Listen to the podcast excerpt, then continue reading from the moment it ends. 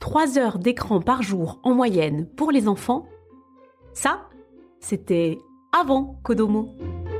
Kodomo, le podcast pour les enfants. Kodomo, écoutez nos histoires.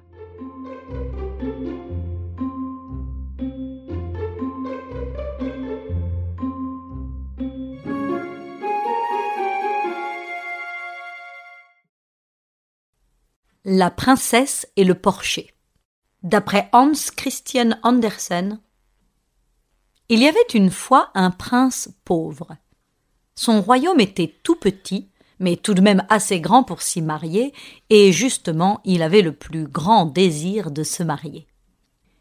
Il y avait peut-être un peu de hardiesse à demander à la fille de l'empereur voisin Veux-tu de moi? Il l'osa cependant, car son nom était honorablement connu, même au loin, et cent princesses auraient accepté en remerciant. Mais allez donc comprendre celle-ci. Écoutez plutôt.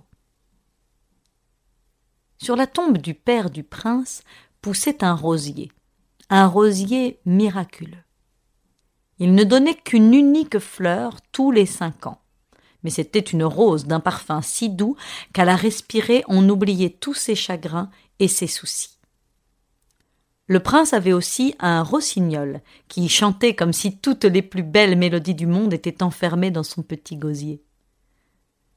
Cette rose et ce rossignol, il les destinait à la princesse.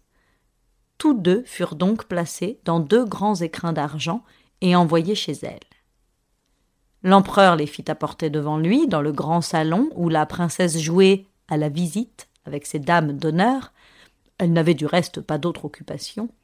Et lorsqu'elle vit les grandes boîtes contenant les cadeaux, elle applaudit de plaisir.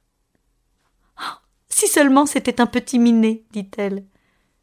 Mais c'est la merveilleuse rose qui parut. Comme elle est joliment faite s'écrièrent toutes les dames d'honneur.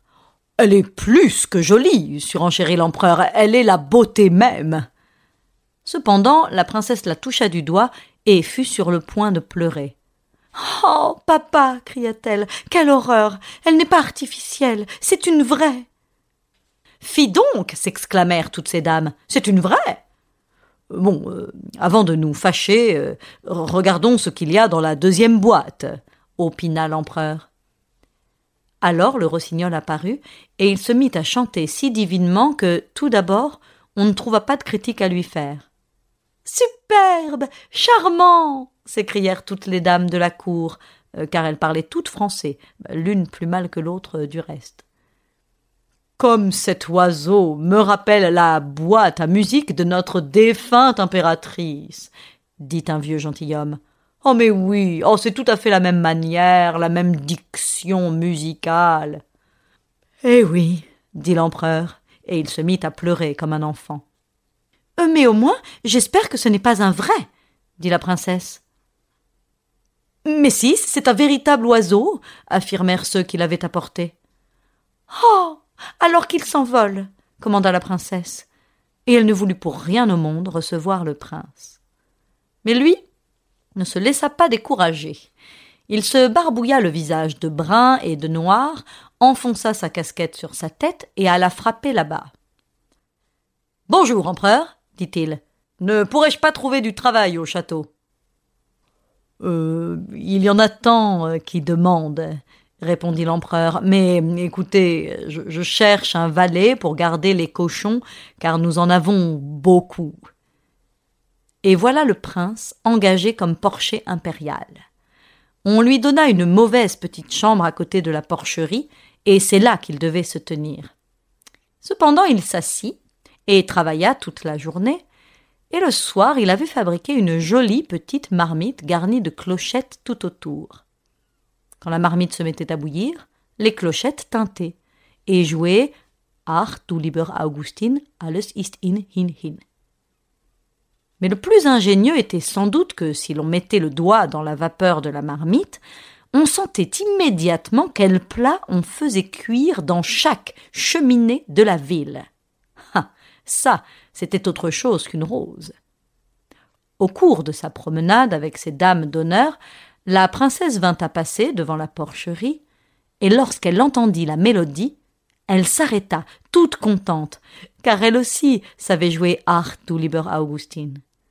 C'était même le seul air qu'elle sut jouer, et elle le jouait d'un doigt seulement. C'est l'air que je sais, dit-elle. Ce doit être un porcher bien doué. Entrez et demandez-lui ce que coûte son instrument. Une des dames de la cour fut obligée d'y aller, mais elle mit des sabots. Euh, combien veux-tu pour cette marmite? demanda-t-elle. Je veux dix baisers de la princesse. Grand Dieu s'écria la dame. Bah, c'est comme ça, et pas moins, insista le porcher. Eh bien, qu'est-ce qu'il a dit demanda la princesse. Ah, je ne peux vraiment pas le dire, c'est trop affreux. Ah, alors dis-le tout bas. La dame d'honneur le murmura à l'oreille de la princesse. Mais il est insolent, dit celle-ci, et elle s'enfuit immédiatement. Dès qu'elle eut fait un petit bout de chemin, les clochettes se mirent à tinter. Ah. Écoute, dit la princesse, euh, va lui demander euh, s'il veut dix baisers de mesdames d'honneur.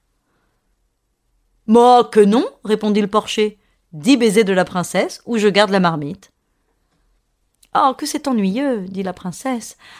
Ah, alors il faut que vous teniez tout autour de moi, afin que personne ne puisse me voir. Les dames d'honneur l'entourèrent en étalant leurs jupes, le garçon eut dix baisers, et elle emporta la marmite. Comme on s'amusa au château, toute la soirée et toute la journée la marmite cuisait, il n'y avait pas une cheminée de la ville dont on ne sût ce qu'on y préparait, tant chez le chambellan que chez le cordonnier. Les dames d'honneur dansaient et battaient des mains. Oh. Nous savons ceux qui auront du potage sucré, ou bien des crêpes, ou bien encore de la bouillie, ou des côtelettes. Oh. Comme c'est intéressant. Supérieurement intéressant, dit la grande maîtresse de la cour. Oui, mais, pas un mot à personne, car je suis la fille de l'empereur. Dieu nous en garde, firent-elles toutes ensemble. Le porcher, c'est-à-dire le prince, mais personne ne se doutait qu'il pût être autre chose qu'un véritable porcher, ne laissa pas passer la journée suivante sans travailler. Il confectionna une crécelle. Lorsqu'on la faisait tourner, résonnaient en grinçant toutes les valses, les galops et les polkas connus depuis la création du monde.